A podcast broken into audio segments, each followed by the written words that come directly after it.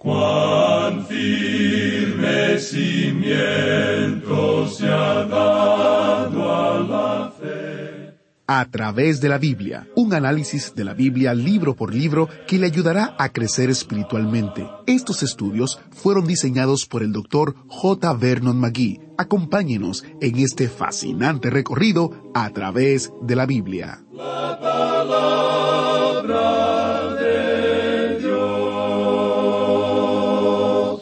Cuando se enfrenta con una situación imposible. Ahí es donde encontramos al joven profeta Daniel hoy en nuestro estudio continuo en el libro de Daniel del Antiguo Testamento. Bienvenidos a través de la Biblia, el programa donde conocemos a Dios en su palabra. Soy su anfitrión, Heyel Ortiz. Me alegra de que esté escuchando el programa en el día de hoy. Espero que permanezca sintonizado durante todo el estudio, permitiendo que Dios le hable a través de la lectura, la predicación y la enseñanza de su palabra. Si usted recuerda, Daniel era un joven, un prisionero de guerra, en realidad, que fue secuestrado de Israel, su patria, y llevado a Babilonia. El rey de Babilonia, Nabucodonosor, tenía por costumbre tomar la creme de la creme, o lo mejor de lo mejor de cada nación, y hacerlo servir en la corte suprema del rey. Bueno, hoy en nuestro estudio de Daniel capítulo 2, el rey tuvo un sueño, y quería que sus sabios interpretaran el sueño. Pero aquí está la dificultad. Él no iba a decirles cuál era el sueño, y si no podían interpretarlo, los ejecutaría. Era una situación imposible, y era la oportunidad perfecta para que Dios mostrara su poder una vez más. Iniciamos este tiempo en oración. Padre Celestial, venimos ante ti en el nombre de Jesús ahora, no por nuestra propia autoridad o por nuestro propio mérito, sino por su obra en nuestro favor en la cruz. Gracias por abrirnos los ojos a tu gran salvación. Gracias por cómo estás obrando en vidas alrededor del mundo. Ayúdanos a escuchar ahora para recibir tu palabra en nuestros corazones. En el nombre de Jesús oramos. Amén. Y ahora, busque su Biblia Daniel capítulo 2 versículo 2 porque iniciamos nuestro recorrido bíblico de hoy con las enseñanzas del Dr. Magui en la voz de nuestro maestro Samuel Montoya. En nuestro programa anterior, amigo oyente, dejamos este estudio en la corte del primer gran imperio mundial, en el palacio de Nabucodonosor. Este hombre había soñado algo que le había perturbado, y él estaba pensando en cuanto al futuro del gran imperio que él había fundado. ¿A dónde iría a parar todo esto? Y amigo oyente, después de dos mil quinientos o tres mil años de historia de la humanidad desde entonces, todavía nosotros nos estamos preguntando en cuanto a esto. Hay muchas personas que han hecho la misma pregunta. Bueno, aquí tenemos la respuesta en este pasaje.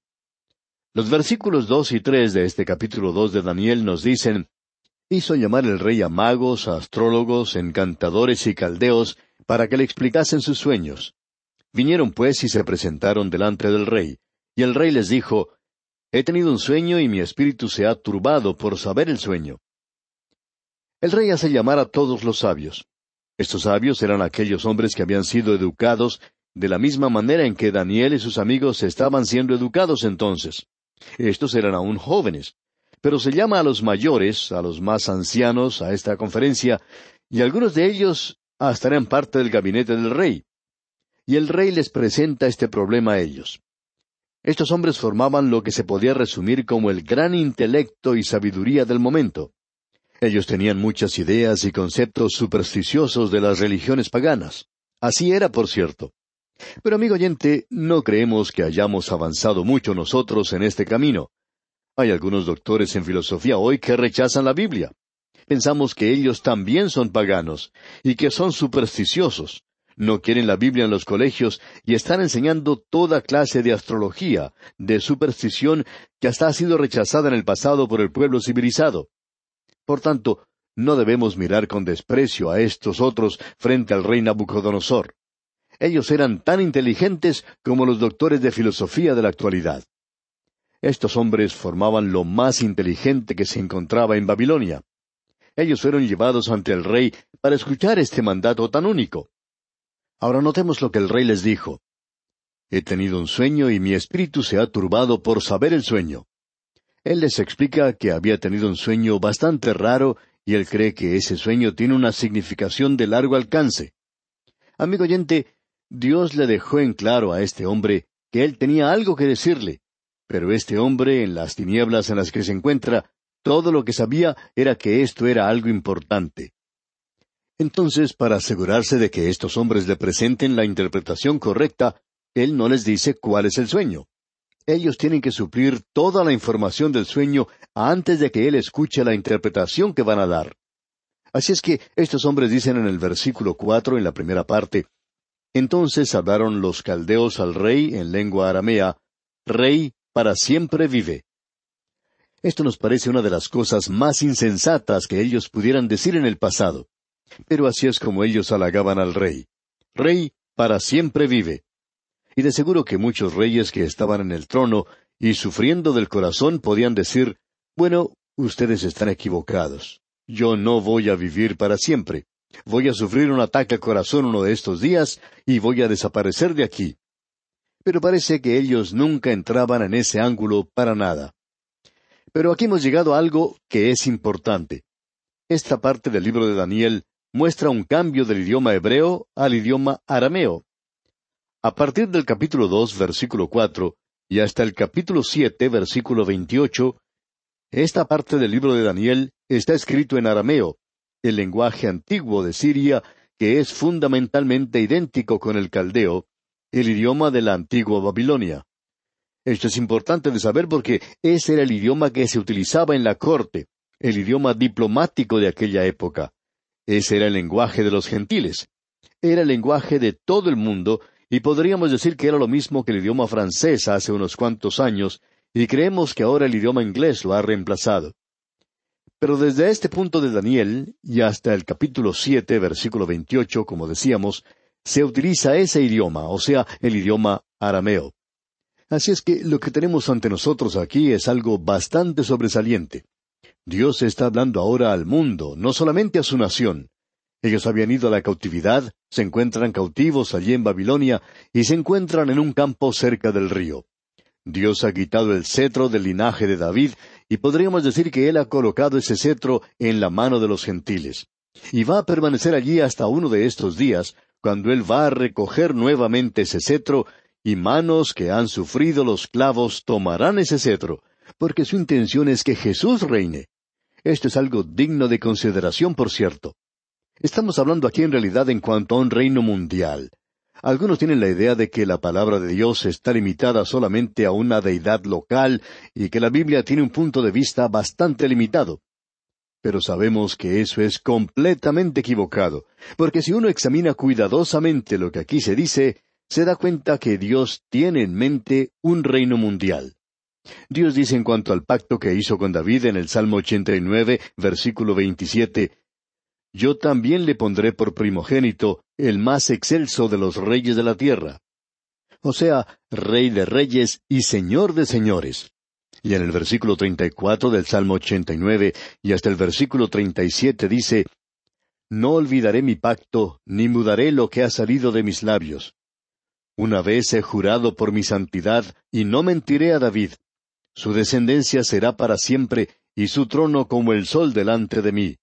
Como la luna será firme para siempre, y como un testigo fiel en el cielo. Dios está diciendo, si usted sale y el sol ha desaparecido de los cielos, y la luna no se ve en la noche, entonces sabrá que he cambiado o mudado lo que había pensado. Pero mientras se vean estos astros, sabrán que yo voy a poner a mi rey sobre esta tierra. Él está hablando de algo global y no solamente de una situación local. Aquí tenemos al primer gobernante mundial, y el idioma que se utiliza es el idioma de aquel día. Y el rey dice aquí, en el versículo cinco, Respondió el rey y dijo a los caldeos, El asunto lo olvidé.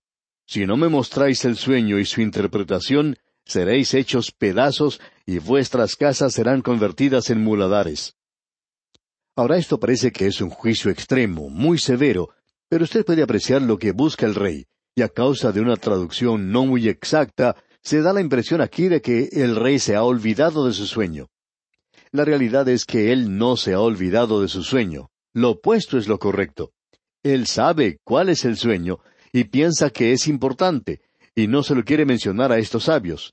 Él quiere recibir una interpretación correcta del sueño. Y cuando aquí dice que el asunto lo olvidé, lo que en realidad él está diciendo es algo diferente. Él está diciéndoles que no ha cambiado su forma de pensar. Él no quiere contarles el sueño a ellos. Ellos deben producir ese sueño y también producir su interpretación. Y el castigo que se menciona aquí es, por cierto, algo muy severo. El rey está inculcando en esta gente el temor de Jehová. Ellos tienen que producir la interpretación del sueño, pero también tienen que contarle primero cuál era ese sueño. Ahora, en el versículo seis de este capítulo dos de Daniel leemos Y si me mostrareis el sueño y su interpretación, recibiréis de mí dones y favores y gran honra. Decidme pues el sueño y su interpretación. Por otro lado, podemos ver que este rey podía ser muy generoso y caritativo. Este hombre era dominado por sus emociones, como podemos ver. Él está diciendo aquí, si ustedes me dan la interpretación correcta, yo les voy a recompensar abundantemente. Y luego ellos le contestan en el versículo siete diciendo, Respondieron por segunda vez y dijeron, Diga el rey el sueño a sus siervos, y le mostraremos su interpretación. Estos sabios se dan cuenta de la situación peligrosa en la que se encuentran y cautelosamente le sugieren al rey que les cuente el sueño y que luego ellos le darán la interpretación. Y podemos garantizarle una cosa, amigo oyente, y es que ellos van a darle una interpretación al rey, pero no pueden decir cuál fue ese sueño.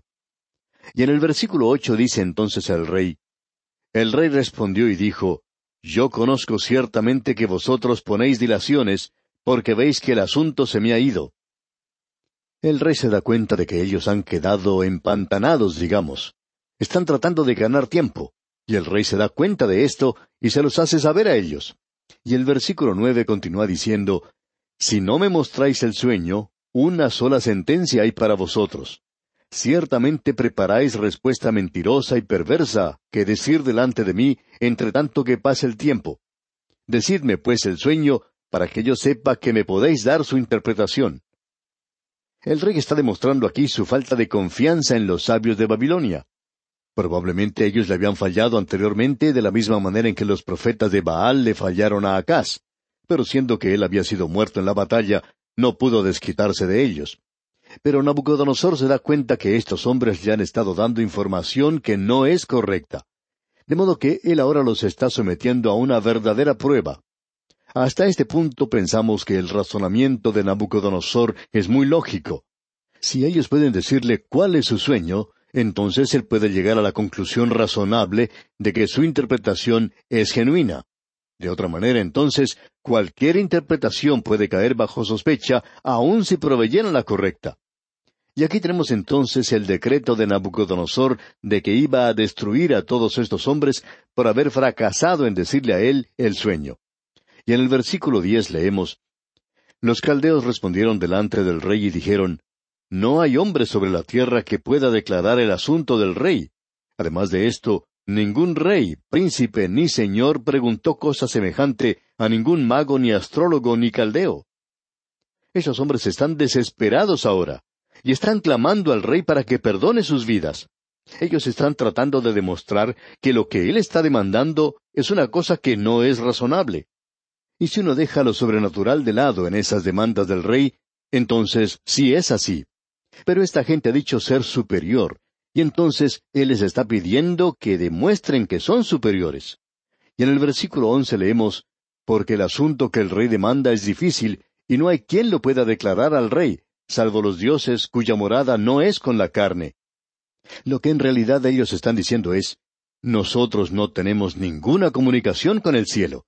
Hasta han confesado que sus dioses no les estaban dando ninguna clase de información. Ellos finalizan su argumento diciendo que ningún ser humano puede satisfacer esas demandas. Esto, por supuesto, va a preparar el camino para Daniel. Y en el versículo doce dice, Por esto el rey con ira y con gran enojo mandó que matasen a todos los sabios de Babilonia. El rey demuestra aquí ese temperamento tan violento por el cual es conocido es otro síntoma de la psicosis que él está sufriendo. Ya veremos esto más adelante. Así es que el rey ordena que estos hombres sean muertos. Y continuamos leyendo en el versículo trece, y se publicó el edicto de que los sabios fueran llevados a la muerte, y buscaron a Daniel y a sus compañeros para matarlos. Ahora esto va a incluir también a Daniel y a sus amigos. Ellos recién ahora están recibiendo su educación, pero ellos están siendo educados por esa misma gente, y el rey ya ha perdido toda su confianza en ellos. Esta orden tan precipitada del rey de Babilonia de dar muerte a todos los sabios de su nación también causará la muerte de hombres que en realidad eran inocentes. Ellos no tenían ninguna responsabilidad en esto. Este hombre era un dictador y sus órdenes se llevaban a cabo sin ninguna discusión. Él podía hacer en realidad lo que quería. Este decreto o edicto del rey, pues, incluía a todos los sabios, aun aquellos que se encontraban en proceso de educación en el momento en que no habían tenido ninguna oportunidad de contarle el sueño al rey. Queremos, pues, que usted note, amigo oyente, que en los versículos catorce al dieciocho se nos muestra el deseo de Daniel de que se le dé tiempo para poder contar ese sueño. Esta es una sección bastante cautivante, por cierto. Leamos los versículos catorce y quince.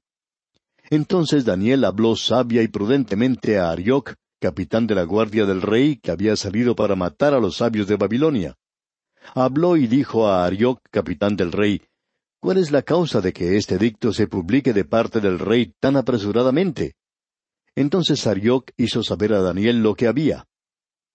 Daniel muestra cierta perplejidad con este apresurado e injusto decreto del rey, y él usa la prudencia cuando trata de recoger información de parte de Arioc, quien era capitán de la guardia del rey, lo que indica que estaba en el servicio secreto. Al estar a cargo de eso, él podía entrar a la presencia del rey. Podía haber sido interesante saber todo lo que Arioc le comunicó a Daniel y nos preguntamos si le habrá sugerido que el rey estaba un poco mal de la cabeza. Quizás se habrá tocado la cabeza y habría dicho, bueno, ya sabes cómo es el rey. Pues bien, el versículo 16 dice entonces, y Daniel entró y pidió al rey que le diese tiempo y que él mostraría la interpretación al rey. Ahora Daniel solicitó una audiencia con el rey. Él ya había hallado favor con él, así es que él le solicita esta audiencia para pedirle que le dé tiempo para contarle el sueño. Esto parecería demostrar presunción de parte de Daniel, una acción de parte de un joven con demasiada confianza en sí mismo. Sin embargo, los hechos que siguen a esto nos revelarán que era la confianza de un hombre con fe en Dios. Ahora los versículos 17 y 18 entonces nos dicen, Luego se fue Daniel a su casa e hizo saber lo que había a Ananías, Misael y Azarías, sus compañeros, para que pidiesen misericordias del Dios del cielo sobre este misterio, a fin de que Daniel y sus compañeros no pereciesen con los otros sabios de Babilonia. Ahora notemos algo aquí que es muy interesante. Ya hemos destacado esto con anterioridad, de que ellos pidiesen misericordia del Dios del cielo. Esto es algo que uno encuentra solamente en estos libros de Nehemías, de Esdras y ahora aquí en el libro de Daniel. Amigo oyente, después de que la gloria de Dios se apartó de Jerusalén y del templo y del lugar santísimo, y todo eso fue destruido, ahora a él se le llama como al Dios del cielo. Estos hombres no tenían una noción limitada de Dios, de que Él se encontraba en un pequeño templo de Jerusalén y que Él podía morar allí. Él es el Dios del cielo. Y nos dice aquí que Él pedía las misericordias de Dios, lo que revela la base de sus oraciones. Dios no responde a las oraciones gracias al valor o al esfuerzo o al carácter de las obras de las personas que están orando toda oración debe descansar en su misericordia, o sea, en la misericordia de Dios. El orar en el nombre del Señor Jesucristo indica sencillamente que nosotros nos acercamos a Dios no en base a nuestros méritos, sino en base a los méritos de Jesús, y nosotros le pedimos a Él misericordia. Comenzando entonces con el versículo 19, tenemos una larga sección de este capítulo donde Daniel describe el sueño de Nabucodonosor en detalle como una imagen de varios metales. Leamos el versículo 19. Entonces el secreto fue revelado a Daniel en visión de noche, por lo cual bendijo Daniel al Dios del cielo. Nosotros pensamos que Dios le reveló, que Dios le dio a Daniel el mismo sueño que le había dado a Nabucodonosor. Y esa sería la manera en que Dios se comunicaba con Daniel. Esto nos parece una explicación bastante razonable. Ahora en los versículos veinte al veintitrés leemos Y Daniel habló y dijo Sea bendito el nombre de Dios de siglos en siglos, porque suyos son el poder y la sabiduría. Él muda los tiempos y las edades, quita reyes y pone reyes, da la sabiduría a los sabios y la ciencia a los entendidos. Él revela lo profundo y lo escondido, conoce lo que está en tinieblas, y con él mora la luz. A ti, oh Dios de mis padres, te doy gracias y te alabo, porque me has dado sabiduría y fuerza, y ahora me has revelado lo que te pedimos, pues nos has dado a conocer el asunto del rey. Aquí tenemos una de las varias oraciones mencionadas de Daniel, y usted recuerda que, entre otras cosas, habíamos dicho que Daniel era un hombre de propósito, que Daniel era un hombre de oración y que Daniel era un hombre de profecía. No estamos seguros, pero pensamos que quizá esta oración haya sido una de las más importantes. Aquí podemos pues apreciar esta tremenda oración. Y solamente Dios puede revelar el secreto, y no un Daniel. Y aquí tenemos esta oración de agradecimiento de parte de él. Ahora, él está listo para ir y solicitar otra audiencia con el rey. Pero vamos a tener que dejar nuestro estudio aquí, que nuestro Dios Todopoderoso sea con usted. Es nuestra ferviente oración. Muchas gracias al maestro Samuel Montoya por guiarnos y dirigirnos en el estudio bíblico de hoy. ¿Qué le dirá Daniel al rey? ¿Cómo reaccionará el rey? Descubriremos más en el próximo estudio. Por supuesto, Siempre usted puede seguir leyendo y descubrir por sí mismo la maravillosa forma en que Dios orquesta los acontecimientos de este gran capítulo. La valentía de Daniel y sus amigos de no comprometer su fe en Dios, sino de permanecer fieles por Él, está capturada en el librito del Dr. Magui titulado Lecciones de Valor del Libro de Daniel. Este librito forma parte de nuestros recursos destacados para este mes, recursos que le ayudarán a profundizar más en su estudio de la palabra del Señor en el libro de Daniel que estamos en este momento. Junto con este librito también está disponible la descarga del comentario de Daniel y Ezequiel en un solo volumen, todo esto sin costo alguno para usted. Para más información visite a través de la biblia.org barra destacado. A través de la Biblia org barra destacado y allí usted encontrará todos los detalles relativos a estos recursos destacados que ponemos a su disposición sin costo alguno. Si usted también desea leer otros materiales de a través de la Biblia, tenemos una sección en nuestro sitio web que contiene varios libritos en diversos temas. El sitio es a través de la Biblia.org barra libritos. A través de la Biblia org barra libritos y allí usted encontrará una gran cantidad de material disponible como descarga gratuita, libritos que le ayudarán a usted a profundizar aún más en temas particulares de la palabra del Señor y le ayudarán a crecer en su fe.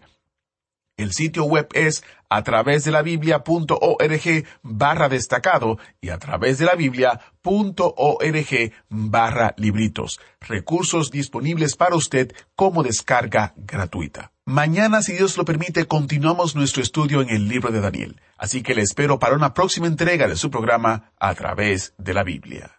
¿Fue de ayuda para usted el estudio de hoy? ¿Desea enviarnos algún comentario de lo que ha estado escuchando? Entonces escríbanos, no espere más. Nuestro correo electrónico es atv@transmundial.org. atv@transmundial.org. Si desea recibir las notas y bosquejos de lo que estamos estudiando, suscríbase gratis en nuestra página en internet a través de la Biblia org barra notas a través de la biblia.org barra notas.